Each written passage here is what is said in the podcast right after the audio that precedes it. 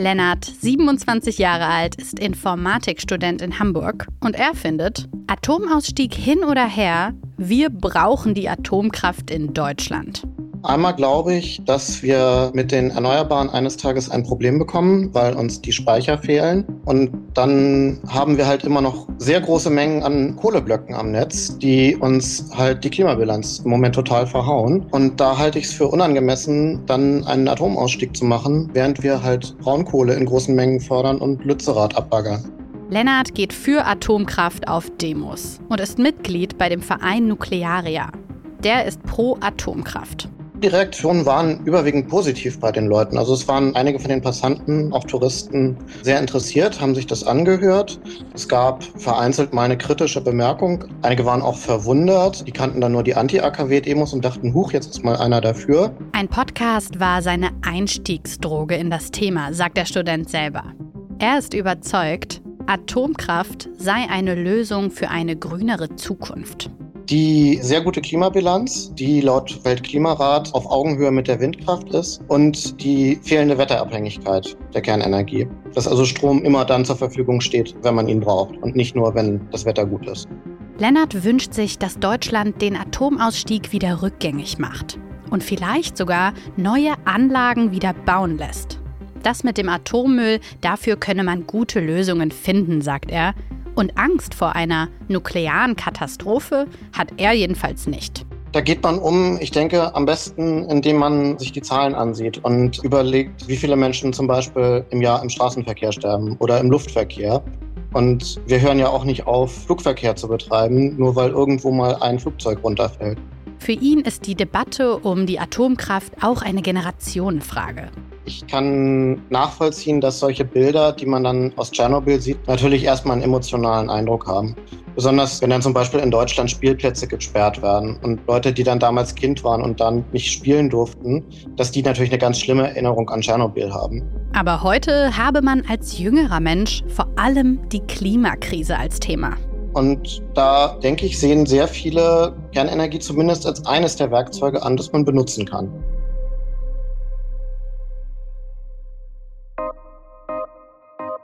Ein DPA-Podcast für Podimo. Mein Name ist Maria Popov. Heute ist Freitag, der 21. April 2023. Und das ist der Stand der Dinge. Atomkraft. Das klang irgendwann mal für viele nach Zukunft und Fortschritt, so wie auch bei Lennart gerade. Dann kam aber Tschernobyl und viel später noch Fukushima. Und nach und nach stand Atomenergie für viele Menschen nur noch ja, für eine unkontrollierbare, unbeherrschbare Gefahr. Für eine Technologie, die Giftmüll erzeugt, der Hunderttausende von Jahren gelagert werden muss, ohne dass wir wissen, wie und wo. Eine ganze Bewegung kämpfte jahrzehntelang gegen die Atomkraft in Gorleben, Wackersdorf und Brockdorf und gegen die Castortransporte. Am Samstag sind nun die drei letzten deutschen Atomkraftwerke ISA 2, Emsland und Neckar-Westheim 2 abgeschaltet worden. Vor knapp zwei Jahren schien das Ende der Atomkraft noch weitestgehend Konsens zu sein. CSU-Chef Markus Söder erinnert sich 2021, zehn Jahre nach Fukushima, an seine Beweggründe, aus der Atomenergie auszusteigen. Es hieß immer, Kernkraftwerke seien sicher. Es könne gar nichts passieren. Für mich war danach klar, Fukushima ändert alles. Ich habe damals als junger Umweltminister sofort reagiert, mich mit dem damaligen Ministerpräsidenten Horst Seehofer abgestimmt und wir haben sehr schnell entschieden, dass wir bei uns in Bayern das erste Kernkraftwerk in Deutschland vom Netz genommen haben. So, und vor einer knappen Woche sagt dann aber derselbe Markus Söder zum Atomausstieg Folgendes. Nur Deutschland macht diese energiepolitische Geisterfahrt, anders kann man es gar nicht nennen. Es schwächt unser Land fundamental. Und wir können doch nicht am Ende nur, weil die Grünen uns in eine Art ideologische Geiselhaft zwingen, äh, nicht bereit sein, unsere Chancen der Zukunft aufzugeben. Auf einmal ist eine Politik, die für Söder damals selbst eingetreten ist, eine energiepolitische Geisterfahrt. Eine komplette Kehrtwende. Auch junge Leute wie Lennart, den wir ja am Anfang gehört haben, zweifeln am Ausstieg aus der Atomenergie. Vielleicht auch zu Recht. Darüber will ich heute mit Volker Quaschning reden. Er ist Ingenieur und Professor für regenerative Energiesysteme an der Hochschule für Technik und Wirtschaft in Berlin. Hallo. Guten Tag. Ja, hallo, danke für die Einladung. Herr Quaschning, wir erzeugen ja weiter Strom aus Kohle und schalten aber Atomkraftwerke gleichzeitig ab. Und die zumindest würden ja unmittelbar kein CO2 ausstoßen. Leute wie Lennart, den wir am Anfang gehört haben, sehen die Atomkraft ja als Mittel im Kampf gegen den Klimawandel. Und jetzt meine Frage an Sie, hätten wir das nicht vielleicht wirklich wenigstens umgekehrt machen können? Also zuerst Kohlekraftwerke abschalten und dann Atomkraft. Klingt ja nach einem, nach einem plausiblen Vorschlag. Naja, wir wissen, dass sowohl die Atomkraft als auch die Braunkohle kein guter Partner für die Energiewende ist. Es sind beides Grundlastkraftwerke, die rund um die Uhr durchlaufen. Und äh, dafür sind sie mal gebaut worden, weil man früher ein ganz anderes Energiekonzept hatte. Das Energiekonzept war so, dass man Grundlastkraftwerke hatte, die also dann Strich gefahren sind, Tag und Nacht 24-7. Und dann hat man noch ein paar Spitzenlastkraftwerke und Mittellastkraftwerke. Das waren dann meistens Steinkohle- und Gaskraftwerke angeschaltet. Die Erneuerbaren, die gab es damals noch nicht. Und jetzt kommen wir mit Solar- und Windenergie. Das sind halt Energien, die fluktuieren, die gehen mal hoch, mal runter. Und dann bräuchte man eigentlich irgendwas, was das ausregeln kann. Und dafür sind weder die Atomkraft noch die Braunkohle wirklich geeignet. Und deswegen müssen wir uns eigentlich von beiden Technologien schnellstmöglich verabschieden, weil die bremsen eigentlich die Energiewende. Und wir brauchen dafür andere Technologien, die gut und schnell regelbar sind. Und das sind dann Speicherkraftwerke, das sind schnell regelbare Gaskraftwerke und vor allen Dingen auch wirklich Energiespeicher, die wir jetzt schnell aufbauen müssten. Wenn wir weiter auf Atomkraft setzen und auf die Braunkohle und dann auch davon ausgehen, dass wir die in zehn Jahren noch betreiben können, dann haben wir irgendwas falsch gemacht, weil dann müssen wir nämlich Deiche bauen, weil dann kommen wir nämlich bei der Energiewende nicht schnell genug voran und dann haben wir wirklich ein Problem. Auf jeden Fall werden wir später noch weiter auf die Zukunft blicken, denn da sind Sie natürlich der perfekte Ansprechpartner für. Da habe ich einige Fragen. Aber natürlich wird gerade doch heiß diskutiert, weil es geht gerade immer noch um die Debatte, obwohl vor fünf Tagen die AKWs schon abgeschaltet wurden, war das die richtige Entscheidung? Die Blätter sind voll damit und auf einmal kommt Markus Söder auf die Bildfläche und der hat ja gerade vorgeschlagen, nicht auf einmal, der war schon ein bisschen vorher da, aber einen interessanten Sinneswandel hat der Gute durchgemacht. Der hat ja gerade vorgeschlagen, der Bund sollte den Ländern, also Bayern, erlauben, die Kraftwerke in Landesverantwortung weiterzuführen. Meine Frage, ja, ginge das überhaupt? Ist das überhaupt möglich? Also wenn man will, ist natürlich alles möglich. Ich würde auch einfach sagen, es gab mal einen schönen Artikel in der, in der Zeitung, die gesagt haben, lass den doch einfach mal machen. Also das mm. ähm, erstmal würde das kurzfristig natürlich gar nicht gehen, weil wir äh, darauf ausgelegt haben, die ganzen Kraftwerke und den Ausstiegsplan, weil wir ja schon zehn Jahre wissen, dass wir rausgehen. Das heißt, man hat das Personal entsprechend in Ruhestand geschickt, man hat kein Uran mehr gekauft, man hat Sicherheitsprüfungen nicht mehr durchgeführt. Das heißt, das müsste man jetzt alles nachholen. Also selbst wenn man wollte, wären die Dinger vielleicht in einem oder zwei Jahren erst wieder flott. Bis dahin stehen die auf alle Fälle still. Und dann haben wir ja hoffentlich bei der Energiewende schon so viel Solar- und Windenergie gebaut, dass wir dann überhaupt Schwierigkeiten hätten, die Anlagen zu betreiben. Aber gut, mit bayerischem Geld kann man dann sicherlich auch für Hunderte von Millionen Euro die Anlagen flott machen. Dann stellt sich natürlich auch die Frage, wo bleibt der zusätzliche Atommüll? Den hat ja Herr Söder bislang überhaupt nicht haben wollen. Der müsste natürlich dann auch in Bayern bleiben. Ich bin mal gespannt, wie schnell Herr Söder aus der Kernenergie dann wieder raus ist, wenn er die Kröten nämlich auch schlucken müsste mit der Kernenergie. Das ist ein reines Wahlkampfmanöver, wo er ja auch weiß, dass die Grünen sagen würden, nee, an Bundesgesetz werden wir nichts ändern. Und dann kann er natürlich wieder so sich als der Retter von Bayern aufspielen. Aber ich sag mal, wenn man ihn machen lassen würde, wäre Herr Söder der Erste, der seine Idee sofort selber beerdigen würde. Ja, interessant, dass Sie auch das mit dem Atommülllagern ansprechen, weil es ja eben schon allein an der nötigen Grundgesetzänderung ja auch scheitern würde. Also das ist ähm, ja sehr interessant, dass Sie selber auch sagen, dass das im Zuge des Wahlkampfes gerade so gemacht wird und ja auch so spannend. Wir diskutieren das jetzt gerade so und häufig auch zum Beispiel auf den Nacken von so einer Partei wie der Grünen. Aber eigentlich ist ja die Entscheidung, die schon lange gefällt ist und deswegen so spannend, dass wir eigentlich immer noch so hitzig darüber diskutieren. Die Entscheidung wurde ja schon 2011 gefällt und das war für die, die zuhören und da noch nicht so ganz auf der Bildfläche der Realpolitik Deutschland waren. Das war eine CDU-FDP-Regierung. Also ja, sehr spannend, wo wir da gerade stecken. Jedenfalls ist ja gerade mal 5 Prozent des deutschen Stroms durch die AKWs erzeugt worden. Und die Bundesnetzagentur hat Anfang Februar in einem Bericht bestätigt, dass die Versorgung mit Strom in den nächsten Jahren nicht gefährdet ist. Und trotzdem kommt jetzt aber Markus Söder um die Ecke und auch nicht nur er. Natürlich ist das ja auch ein Riesenthema. Ne? Auch die Bild schreibt darüber. Warum regt denn der Atomausstieg manche Leute so unfassbar auf? Ja, ich finde, diese Diskussion ist ja relativ spannend. Sie haben die Zahlen ja schon gesagt. Also in diesem Jahr die ersten drei Monate so rund fünf Prozent äh, beim Strom. Der Strom ist ja nur ein Fünftel vom Gesamtenergieaufkommen. Das muss man noch dazu sagen. Also wir mm. haben noch Wärmeverkehr in Industrie. Also wenn wir uns den Gesamtenergiekuchen in Deutschland angucken, dann macht die Kernenergie sogar nur ein Prozent. Das heißt also, es ist wirklich lächerliche, was wir da an Mengen haben. Und das Tobabo, was wir da gemacht haben, steht ja im gar keinem Verhältnis. Ein Prozent Kernenergie, das ist auch der Klimaschutzanteil, den wir da leisten. Ja, kann man drüber diskutieren, aber das sind, wie gesagt, im, im, im Vergleich zu den Aufgaben, die wir jetzt vor uns haben, sind das ja wirklich irgendwie keine relevanten Mengen. Es geht einfach, glaube ich, darum, dass man jetzt so ein bisschen einen Kulturkampf hat. Also wir haben ja mhm. äh, ein Problem, dass wir mit der Energiekrise jetzt in Deutschland sehr, sehr schlecht aufgestellt sind. Wir haben sehr teure Energie, aber nicht, weil wir Energiewende machen oder weil wir aus der Kernenergie aussteigen, sondern weil wir einfach auf russisches Gas gesetzt haben. Das haben wir relativ fahrlässig gemacht. Da gab es auch schon viele Warnungen aus der Wissenschaft in den letzten zehn Jahren. Das hat man alles weggeschoben. Wir haben also eine Energiepolitik in den letzten äh, 16 Jahren gesehen, die die Solar- und Windenergie ausgebremst hat. Übrigens auch auch in Bayern bei Herrn Söder. Da sind im ersten Quartal diesen Jahres gerade mal zwei Windkraftanlagen genehmigt worden. Und dann könnte man ja auch mal die Frage stellen, warum steht denn jetzt Deutschland so schlecht da? Und dann würde man natürlich auch versuchen, die Schuldigen zu identifizieren. Das ist im Wahlkampf sehr unangenehm. Also braucht man ein Ablenkungsmanöver und da ist die Kernenergie gerade recht. Man erzählt einfach ganz, ganz häufig, dass es ein Problem gibt, dass der Strompreis durch die Decke geht, dass die Stromversorgung zusammenbricht. Beim ersten Mal wundern sich noch alle, wenn man das 25 Mal erzählt und die Springerpresse das auch noch hoch und runter berichtet, dann glauben das die Menschen, sie bekommen Angst. Und natürlich, wenn ich in Angst vorm Stromausfall habe oder wenn ich Angst davor habe, dass sich mein Strompreis verdoppelt, dann habe ich plötzlich natürlich ein anderes Verhältnis zur Kernenergie, nur entspricht das nicht der Realität. Was meinen Sie mit der Realität? Weil die Realität ist ja schon so, dass Menschen sagen, ne, oder die Realität ist, dass äh, der Preis seit 2021 um 50 Prozent zumindest gestiegen ist. Und das ist ja eine reelle Angst, die Menschen haben, das nicht mehr bezahlen Klar. zu können. Aber das liegt am Gas und äh, nicht am Atom und auch nicht an der Energiewende. Das liegt daran, dass wir die Energiewende zu langsam gemacht haben und viel zu langsam auf erneuerbare Energien gesetzt haben. Wir hatten ja den Kernenergieausstieg jetzt am 15.04. Ich habe mir dann auch die Preise an der Strombörse angeschaut. Da hat man keinerlei Ausschläge gesehen, als die Kernkraftwerke aus vom Netz mm. gegangen sind. Das hat die Strommärkte überhaupt nicht beeindruckt. Das heißt also, da ist gar nichts passiert. Und äh, insofern diese Ängste, die man da aus kostenmäßig geschürt hat, die sind wirklich äh, keinerlei Berechtigung dafür.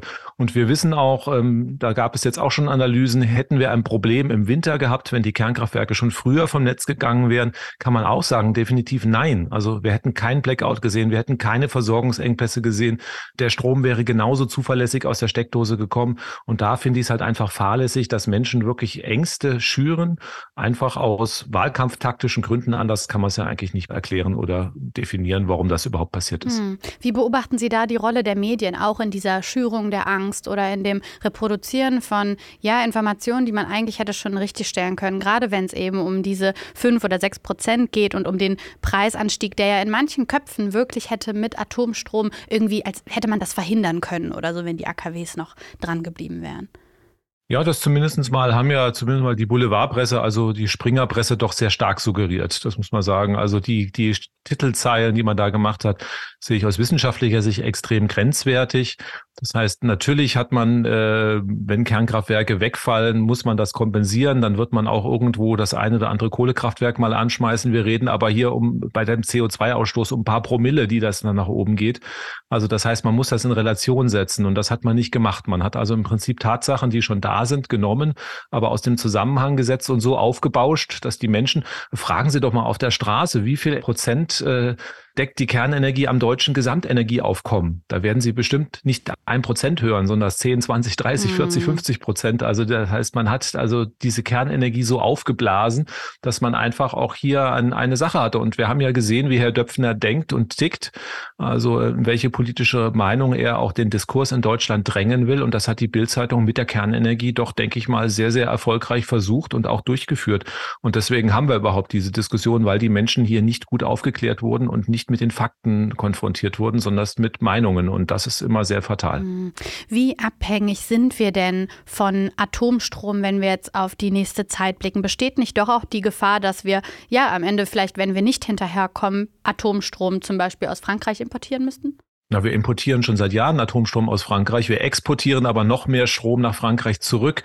Wir haben halt einen europäischen Stromhandel und dann ist es immer so, dass äh, das billigste Kraftwerk dann gewinnt. Manchmal ist das ein französisches, meistens sind es die deutschen Solar- und Windkraftanlagen und deswegen gibt es halt einen regen Stromaustausch. Wir haben im ersten Quartal 2023 allerdings mehr Strom exportiert, als wir insgesamt an Kernenergiestrom produziert haben, auch wenn wir stundenweise mal auch Strom auch aus Frankreich importiert haben. Also mhm. das ist eigentlich Fakt.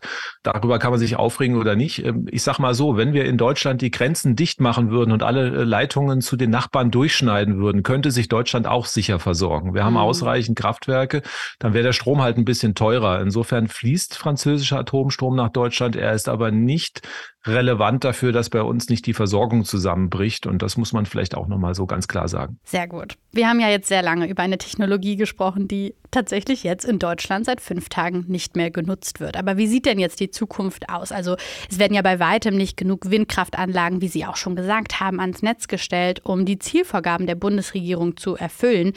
Ihr erinnert euch vermutlich, ne, der Windkraftausbau sollte bis 2030 eigentlich erfüllt werden. Da sind wir gerade noch lange nicht auf dem richtigen Weg. Aber wie sehen Sie das denn? Enttäuscht Sie das nicht auch ein bisschen, dass es da wirklich so langsam vorangeht? Also ich hätte mir gewünscht, wir haben ja die Klimadiskussion in den letzten zwei Jahren sehr intensiv gehabt. Wir haben ein Urteil vom Bundesverfassungsgericht gesehen, was die Regierung zu mehr Klimaschutz auffordert. Und dann hätte ich mir eigentlich gewünscht, dass parteiübergreifend ein Ruck durch Deutschland geht und wir sagt, okay, wir haben verstanden, wir stellen jetzt die Weichen in Richtung Klimaschutz. Einzelne Teile der Regierung versuchen das momentan. Es gibt andere Teile in der Regierung und vor allen Dingen die Opposition, die nach wie vor mit beiden Füßen auf der Bremse steht, wenn man sich das anguckt. Also Bayern hat nach wie vor eine sogenannte 10H-Regel. Das heißt, wir müssen den zehnfachen Abstand von Windkraftanlagen, äh, von der Höhe von Windkraftanlagen zu Gebäuden einhalten. Das heißt, das sind dann zweieinhalb bis drei Kilometer. Da findet man in Bayern kaum mehr Standorte. Also Bayern hat ein Fünftel der Landesfläche, was also im Prinzip hier großteils rausfällt. Da hat man ein paar Ausnahmen jetzt äh, beschlossen geschlossen, aber das Problem hat man nicht beseitigt. Wenn man sich andere Länder anguckt, auch Baden-Württemberg sieht extrem schlecht aus, äh, Sachsen, da tut sich überhaupt nichts. Und ähm, da, da ist einfach die Philosophie, dass man sagt, naja, irgendwo soll das gemacht werden, aber nicht bei uns, weil mhm. es gibt Menschen bei uns im Bundesland, die die Anlagen nicht schön finden. Das könnte mir negativ ausgelegt werden für die nächste Wahl und deswegen ist man Windkraftgegner, findet aber ansonsten die Energiewende ganz toll, den Klimaschutz auch und Leitungen möchte man am besten auch nicht haben. Aber so funktioniert das natürlich nicht und deswegen brauchen wir mal eine ehrliche Energiepolitik und das in allen Bundesländern und die ist leider momentan noch nicht vorhanden und ich hoffe, dass wir darüber hinwegkommen, weil sonst werden wir ein Problem kriegen. Übrigens dann auch für die deutsche Industrie, weil die Industrie in Deutschland ist die, die am meisten nach dem Ausbau erneuerbarer Energien schreit, weil sonst werden sie die Klimaschutzziele nicht erfüllen können und sie werden dann auch international abgehängt werden und das wäre fatal für Deutschland.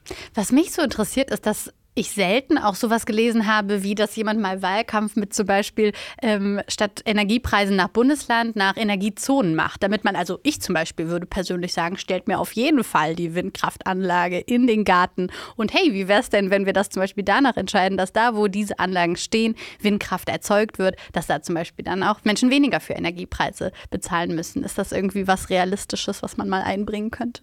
Na, das muss man sogar einbringen. Also momentan haben wir die Situation, dass es für mich in Bayern zum Beispiel vollkommen egal ist, ob mein Strom aus Flensburg oder aus München kommt. Ja. Das heißt, ich zahle immer das Gleiche. Die Leitungen zahlen dann die Länder die Anrainer von den Leitungs, also das ist ja das Absurde. Das heißt, aus Bayern hole ich mir jetzt meinen Windkraftstrom aus Flensburg, weil Windkraftanlagen in Bayern ja so hässlich sind und die Leitung zahlt jemand anders. Das kann es natürlich nicht sein, sondern dass wir brauchen zwei Komponenten. Erstmal brauchen wir entfernungsabhängige Entgelte. Das heißt, je weiter ich den Strom durchleite, die Leitung muss der Empfänger bezahlen. Das ist ja vollkommen klar. Mhm. Also das ist, äh, der verursacht ja auch die Leitung im Endeffekt. Und deswegen müssen wir dafür sorgen, dass das also auch hier entsprechend umgelegt wird. Und in der Übergangszeit, bis wir eigentlich das geregelt haben, müssen wir uns auch Gedanken machen, dass man in, in äh, Deutschland in mehrere Strompreiszonen aufteilen. Das gibt es in anderen Ländern schon. In Skandinavien ist das hm. gang und gäbe, dass man also auch hier verschiedene Strompreiszonen hat, weil natürlich Norddeutschland hat bei der Energiewende viel, viel mehr geleistet momentan und deswegen ist der Strom dort auch viel billiger. Und dann wäre es doch eigentlich auch nur fair, dass man die Bundesländer, die eigentlich für hohe Kosten sorgen, dass wir diese Kosten nicht auf alle in Deutschland umlegen, sondern dass auch die dann dort lassen, wo sie entsprechend äh, dann verursacht werden. Und dann ist, glaube ich, auch wirklich die Bereitschaft für Windkraftanlagen, nämlich wenn es beim Geld, da hört das ja dann in Deutschland ziemlich schnell wieder auf. Also wenn es an den Geldbeutel geht, dann wird die Bereitschaft da sein für die Windenergie mhm. und dann äh, muss man auch diesen Weg gehen. Da wird sich natürlich Bayern mit Händen und Füßen dagegen äh, wehren und sperren, weil das natürlich Bayern sehr hart treffen wird, Baden-Württemberg wahrscheinlich auch. Und äh, da müssten sich die Nordländer mal zusammentun und das dann durchfechten. Es kann ja nicht immer sein, dass sie die Lasten der Energiewende tragen und äh, am besten am Ende dann Bayern profitiert und noch weiterhin nicht bereit ist, sich zu ändern. Auf diesen Kampf bin ich dann sehr gespannt. Da werde ich auf jeden Fall mit einem Tee da sitzen und zuhören, wie äh, Menschen sich streiten. Ähm, also das verste ich verstehe es ja auch nicht irgendwie, warum die Grünen sowas nicht mal aufmachen. Ne? Also das mhm. heißt, man lässt sich da irgendwie von Herrn Söder mit der Kernenergie, mit irgendwelchen äh, kruden Argumenten am Nasenring durch die Arena ziehen und äh, macht nicht mal ein anderes Fass auf, was ja eigentlich auch viel gerecht wäre, wo auch viele, also außer die Menschen in Bayern würden ja alle in Deutschland sagen, ja, das ist eine gute Idee. Und ähm, dann denke ich mal, wäre das auch relativ interessant, mal für Herrn Söder im Wahlkampf sich da zu positionieren, nämlich seine Energiepolitik oder die Verhinderungspolitik bei der Energiewende und ähm, das Festhalten an der Kernenergie ohne irgendwelche realen Lösungen aufzuzeigen, das hat natürlich auch Folgen und ähm, die muss man auch mal sichtbar machen. Ein Thema, das ja auch untergeht, weil jetzt gerade eben viel diskutiert wird, immer noch über AKWs, als wäre das noch eine Entscheidung, die zur Debatte steht gerade, ist ja das Thema Stromspeicher. Dabei sind ja für die Erneuerbaren eben diese Stromspeicher super wichtig. Und es ist ja nun mal so, ne, dass der Wind mal mehr und mal weniger weht und die Sonne scheint leider auch nicht immer, jetzt gerade auch zu wenig, obwohl in Berlin sieht es gerade ganz gut aus.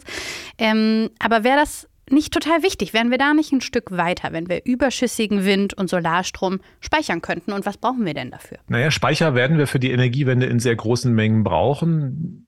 Das Krude an der Situation momentan ist, dass sich Speicher momentan noch nicht wirklich äh, in großen Mengen rechnen. Also ist auch wieder eine Wirtschaftlichkeitsfrage. Noch haben wir ja fossile Kraftwerke, nicht nur in Deutschland, sondern das überall in Europa.